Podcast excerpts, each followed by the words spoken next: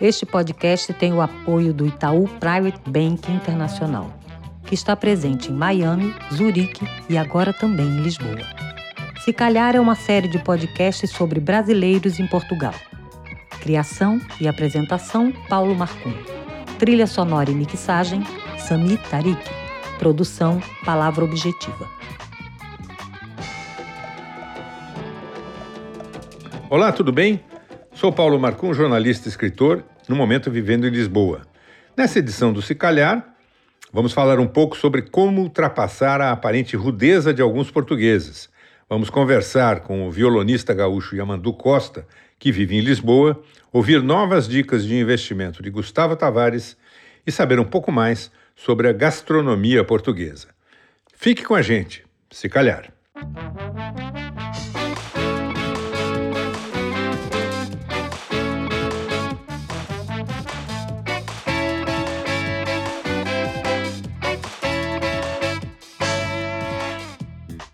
Uma das discussões intermináveis entre brasileiros que resolveram morar em Portugal é sobre a rudeza ou a grosseria dos portugueses.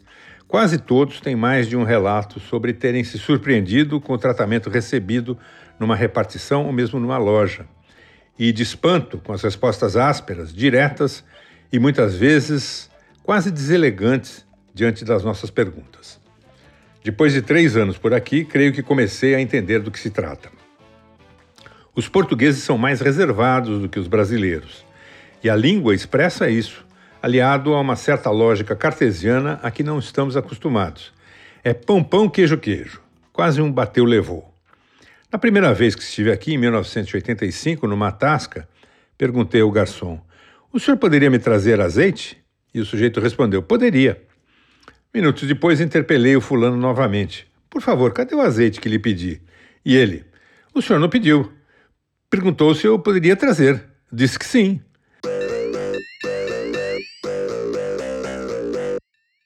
Costumo pensar agora antes de fazer qualquer pergunta ou de pedir algo. No Brasil, isso funcionava meio no automático. O resultado é que tenho tido menos problemas no contato preliminar. A segunda lição é que, passado esse primeiro embate, a cortesia normalmente resolve o problema. Os portugueses preste atenção, não dizem desculpe, como nós dizemos assim, meio displicentemente. Falam peço desculpas. E não é a mesma coisa. O verbo enfatiza a atitude. Pedir desculpas é um ato de vontade, expresso, determinado, claro, afirmativo aqui. Eles tampouco agem como se a presença do outro fosse razão suficiente para abrirem caminho. E eu demorei a perceber isso. Uma vez na Baixa de Lisboa, resolvi entrar na loja de bicicletas que tinha ali, por curiosidade. Tinha uma senhora enchendo o pneu da bicicleta dela bem na porta. Eu parei a um metro da moça, que não se mexeu. Avancei mais um pouco sem dizer nada. E a senhora finalmente olhou para mim e perguntou: Quer entrar? Eu, incomodado, quase respondi: Quero. E ela completou: Então peça.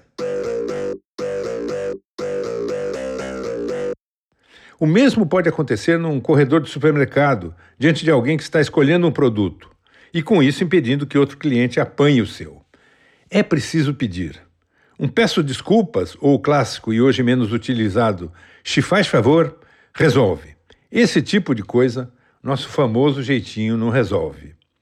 Uma lição que aprendi e que estou praticando.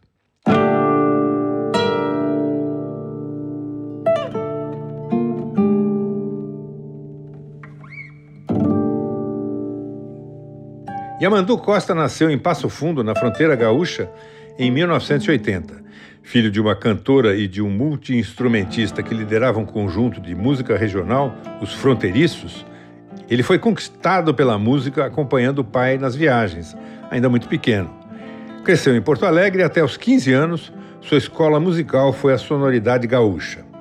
Aos 17, apresentou-se em São Paulo pela primeira vez e ali começou uma carreira que o transformou num dos violonistas mais festejados do mundo. Imprimiu sua marca muito própria no violão de sete cordas e há dois anos mudou com a mulher e dois filhos para Lisboa. Por que é que você resolveu vir morar em Portugal? Por muitas coisas, né, Paulo? É, a minha carreira começou a, a, a, apontar mais e eu comecei a ficar mais requisitado aqui para o lado da Europa, não só Portugal um país que eu já toquei algumas vezes e tal, e tenho, tenho um público bacana aqui, mas mas estou falando do continente de uma forma geral. Chegou um momento que eu comecei a me cansar de viajar tanto. Teve aí uns dois, uns três anos atrás que eu fiz umas 15 viagens, né, para Europa durante um ano. Você imagina, fora é, fora América, fora Ásia e tal. Meu Deus, foram é, 30, 30, é, né? 30 cruzadas de oceano num ano. É um negócio muito cansativo. Começou a ficar é, muito estafante e, e também o caminho que o país foi indo, né? Essa, é, é, essa coisa das eleições, essa extrema direita crescendo desse jeito, essa ignorância assim, é, tendo um protagonismo tão grande, sabe? Começou a me dar uma preguiça. Eu comecei a achar que a conversa estava ficando um nível muito baixo, assim. Eu preferi me retirar da conversa, sabe? Entendi. E como e, é que foi a, a, a, adaptação? E aí eu comecei a procurar. Hum. Aí tá sendo, a adaptação está sendo, né? Eu, eu a, inicialmente eu estava pensando na Espanha, eu pensava em Barcelona, aí fui com a família visitar Barcelona. E aí cheguei lá, aquela briga interna deles, aquela confusão também, não gostei, aquele clima muito chato. E, e muito caro também, é uma cidade que tem uma coisa elitista, assim, que me incomodou um pouco. Acho muito lindo a cultura catalã, acho muito lindo Barcelona, música, arte, tudo, a comida e tal, mas aquela, aquela briga deles lá me deu uma preguiça. E Portugal, aquela coisa, aquela coisa humilde, aquele povo assim, né, que até tem um complexo de inferioridade aqui na Europa, eles acham, né, que eles são os pobres da Europa, e aquela essa tranquilidade que existe aqui tem tudo de bom né que a Europa pode ter tem aqui nesse lugar e não tem a pretensão né da França não tem essa, essa a dureza alemã não tem aquele frio terrível né que tem mais lá para o lado de cima está perto do Brasil o idioma é, aparentemente é o mesmo é. É, muita coisa é muita coisa é, muita coisa me convidou né para estar tá aqui eu moro num bairro multicultural aqui. No, poxa, eu encontro mais erva mate aqui no bairro que eu moro do que no Rio de Janeiro. É verdade. Você, então, você mora em Arroios, né? Eu moro em Arroios, que é um caldeirão, né? De, de nossa, meus filhos estudam com, com gente da, do mundo inteiro, gente humilde que veio, que está sendo recebido. Sei lá, é um país sabe, a gente sente uma coisa especial, uma coisa dentro desse mundo tão louco que a gente está vivendo. É um lugar ainda que o Estado tem tem uma força, ajuda a gente, sabe? Você não, você não se sente, é, né? Você não se sente abandonado, né? E, e nem, nem tão pouco tem que ganhar uma fortuna para conseguir ter os filhos numa escola decente e ter uma saúde decente. Então, sei lá, é um lugar, parece que é uma ilha dentro desse mundo novo aí. Mas me sinto muito bem aqui. Claro que esse é um momento único que a gente está vivendo, né? Então, a minha, minha esposa chegou aqui a gente veio para cá dia 17 de dezembro de 19 e ela não, ela não conheceu ainda Lisboa, né? Porque a gente não conseguiu sair. É. É, uma, é uma coisa muito louca. A gente está em casa, tem de vez em quando tem um takeaway que a gente compra alguma coisa para comer de fora, mas é cozinhando e e, tent, e seguindo o protocolo aqui de distância social, né? Enfim, é, a gente está dentro é, do, é o, é o que tem que fazer. É, uhum. Vamos fazer um, um rápido intervalo na nossa conversa e a gente volta daqui a instantes.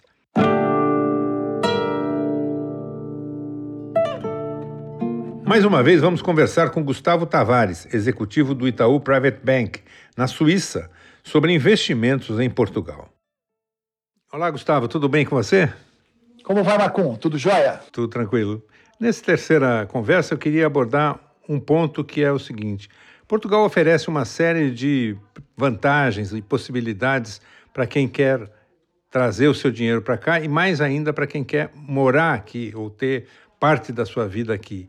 Isso se traduz em algumas formas de se obter uma residência temporária a partir de renda que você tenha, de aposentadoria ou de renda pura e simples, e também o chamado Golden Visa, que é a garantia de obter a cidadania desde que se faça um determinado investimento imobiliário. É, em que medida isso é realmente um atrativo que deve ser levado em conta na possibilidade de mudar para Portugal? Olha, Marcum, esse programa que Portugal criou de atração de investimentos, ele foi criado em 2014, então já fazem mais ou menos seis, sete anos eh, que ele, que ele está em vigor. Foi um programa muito bem sucedido. De fato, Portugal conseguiu, ao longo desse tempo, atrair investimentos, especialmente no setor imobiliário, eh, de valores bastante expressivos não só de brasileiros, é, mas também de, de, de outros, outros investidores de outros países. Os chineses, por exemplo, são os, os principais investidores nesse programa, é, os brasileiros em segundo lugar, mas há investidores de outros países, inclusive da própria Europa. A beleza desse, desse modelo português é que ele foi capaz de melhorar a sua economia interna, né, atrair esses, esses recursos, e a contrapartida que ele oferece para os investidores é um benefício tributário, é um imposto menor ao longo do tempo. É importante aqui também diferenciar dois objetivos nesse processo. É, existem as pessoas que buscam este programa porque estão em busca de um segundo passaporte, de uma cidadania e de uma possibilidade de, de, de, de residência é, legal em Portugal. E existem as pessoas que efetivamente investem eh, por conta desse benefício tributário, por exemplo, alguém que esteja próximo de se aposentar e que queira ter um, um, uma, uma tributação mais baixa ao longo do tempo. Entendi. Quer dizer, ou seja, é dos países que oferece melhores alternativas nesse campo. É, existem, existem alguns países que, que têm programas uh, similares. Eu diria que o programa de Portugal é um dos melhores hoje, e para nós, particularmente brasileiros, com a vantagem da questão da língua, que é comum, então, obviamente, isso facilita mais ainda. Ok, Gustavo, muito obrigado pelos seus esclarecimentos, hein? Um abração. Obrigado, Marcon, um abraço.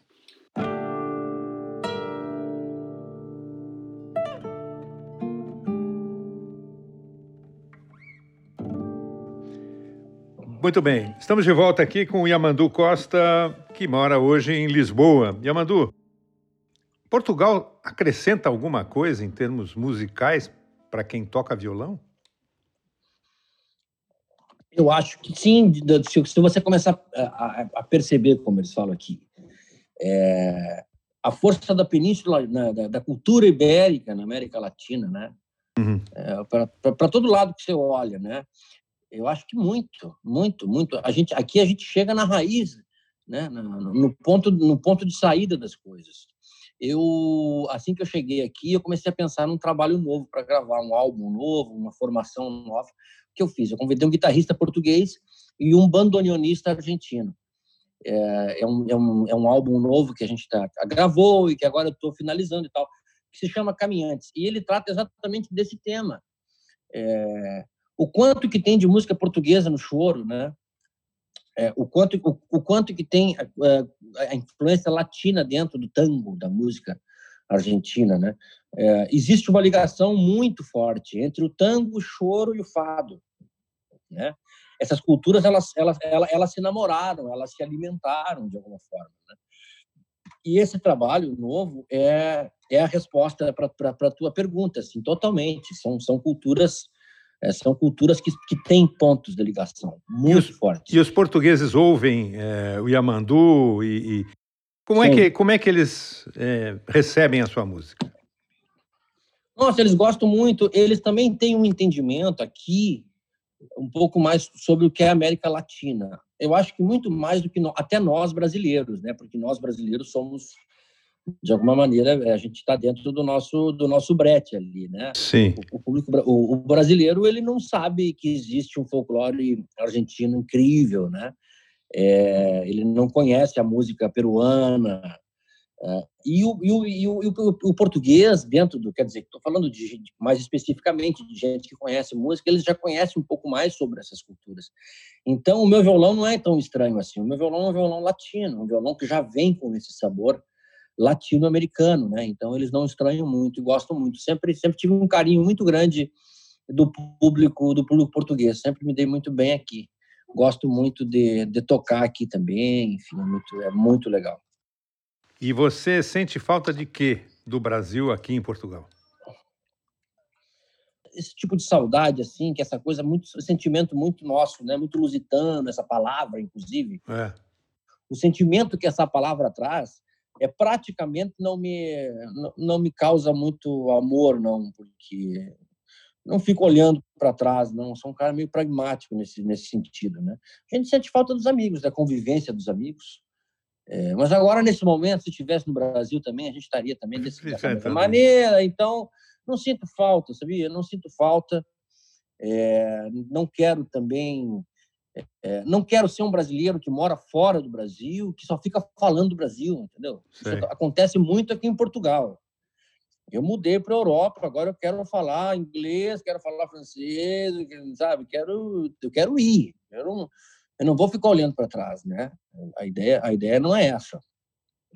E você usa mais, quer dizer, você pratica mais o violão na pandemia ou, ou a mesma coisa ou menos? Menos, é? menos, menos. Gente... é.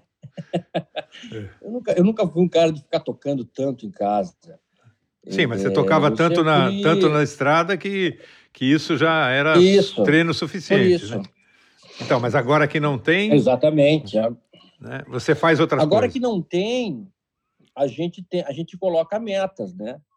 Coloca metas. Agora, eu comecei ontem a compor uma música aqui para violão e orquestra, que a minha, minha esposa Elodie vai, vai orquestrar e tal.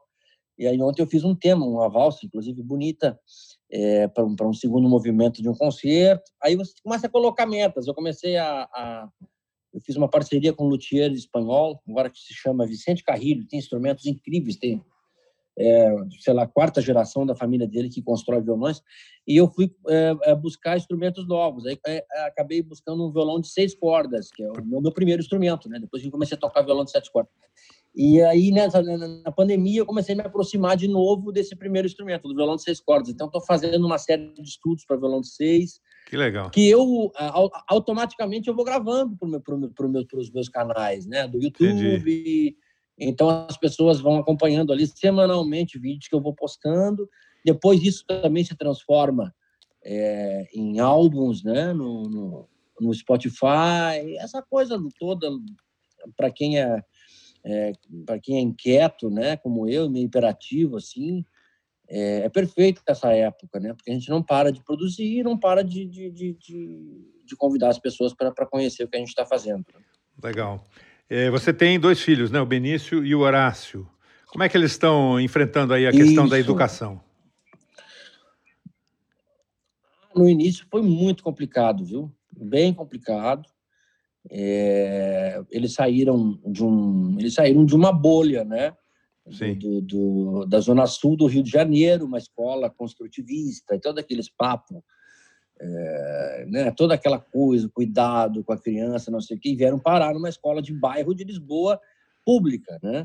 Em Arroios. Então foi um em, em Arroios, então foi um choque, né? Sei. Aqui, aqui não tem esse, essa não tem essa mimação, essa coisa da zona sul, que é aquele exagero do Brasil, né? Que é, aí a classe média você paga uma, uma fortuna de, de, de, é, de mensalidade e, é, e, é, e aqueles playboys né? Você cria playboys. Isso era uma coisa que começou a me incomodar muito, por isso que eu quis ir embora também, que eu estava criando dois, dois playboys da Zona Sul, não estava gostando nada disso. E eles acabaram chegando num lugar mais ríspido, né? mais, eh, mais direto, mais, mais, mais pragmático mesmo. E não foi fácil no iníciozinho. Agora eles já estão, já entraram um pouco no swing da história. Mas, mas eu, eu, eu quero isso, eu quero criar gente interessante, entendeu? Com, eu quero criar gente para o mundo. Não, né? Não quero, não, não, não quero, não quero fazer parte dessa, dessa elite sudaca, não, não, não me interessa. Para finalizar, qual é o próximo trabalho que a gente vai ter teu aí depois do depois do que você fez com o Mineiro lá, o, o festejo que era de música é, caribenha? Esse disco que se chama Cami, é, Caminhantes. Isso, é o Caminhantes é um, é um, é um trabalho que eu convido dois músicos que moram aqui em Lisboa como eles chamam? É, o, é, o Luiz Guerreiro, que é um grande guitarrista português, é, nossa, um super músico. E o outro é o Martin Sued, que é um bandoneonista argentino, um grande músico também que está morando mais ou menos o mesmo tempo do que do que do que do que nós aqui em Lisboa, um ano e pouquinho e tal. E um super músico de Buenos Aires, é, conhece toda aquela tradição tangueira e um super compositor também. Então, esse, esse álbum a gente deve estar lançando um pouquinho antes, eu acho, do concerto que a gente tem programado para o dia 15 de maio no Tivoli, né, no teatro ali na, Avenida da Liberdade. Uh, e esse trio que é tenta, pelo menos, acarinhar essas culturas todas, esse, esse ponto de encontro que existe no sentimento da gente, né, do tango, do fado, do choro, dessas músicas de época que, que sempre se, se retroalimentaram. Né? Legal. Yamandu, muito obrigado pela sua entrevista aí, boa sorte nessa jornada e vamos acompanhar o Caminhantes aí, porque afinal Obrigado, de contas Paulo. não há caminho, né? Caminho se faz a mandar, diz aqui, dizem, né? Por aí.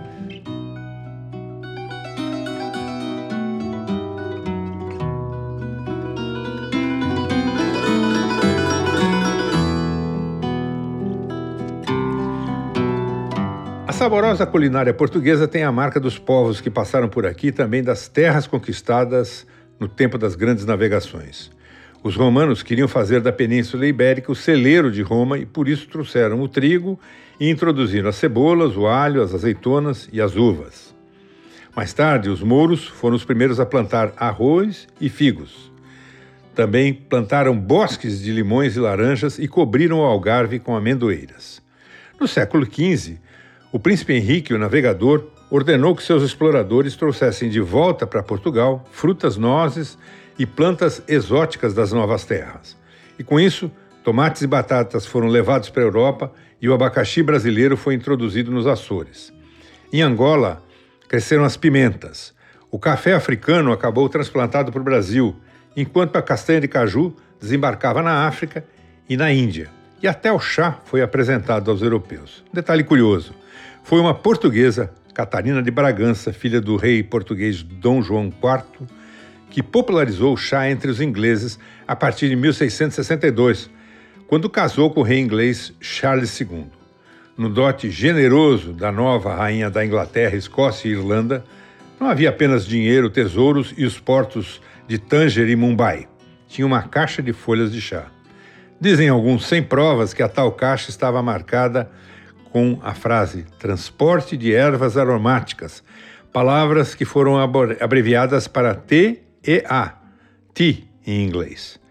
Mas o fato é que, com caixinha ou sem caixinha, com resumo ou sem resumo, Catarina ditou moda e transformou o chá num vício dos ingleses. No início do século XVI, os barcos de pesca portugueses chegaram à Terra Nova e os marinheiros passaram a salgar e secar ao sol os peixes para enfrentar a longa viagem de volta. E assim começou a mania do bacalhau, um dos carros-chefes da culinária portuguesa até hoje. Até essa pandemia, as tascas continuavam a ser bons locais para conhecer os pratos típicos de Portugal. E eles são muitos, fartos e alguns ainda trazem a marca de um tempo em que a carne do gado era rara e muito cara. Daí os enchidos, os peixes e moluscos, a carne de porco, os miúdos e certas singularidades nem sempre apreciadas por todos, como caracóis, lampreias, percebes, etc. Tomara que as tascas resistam a esses tempos bicudos. A gente fica por aqui. Este podcast tem o apoio do Itaú Private Bank Internacional, que está presente em Miami, Zurique e agora também em Lisboa. Se Calhar é uma série de podcasts sobre brasileiros em Portugal. Criação e apresentação: Paulo Marcum. Trilha sonora e mixagem: Sami Tariki. Produção: Palavra Objetiva.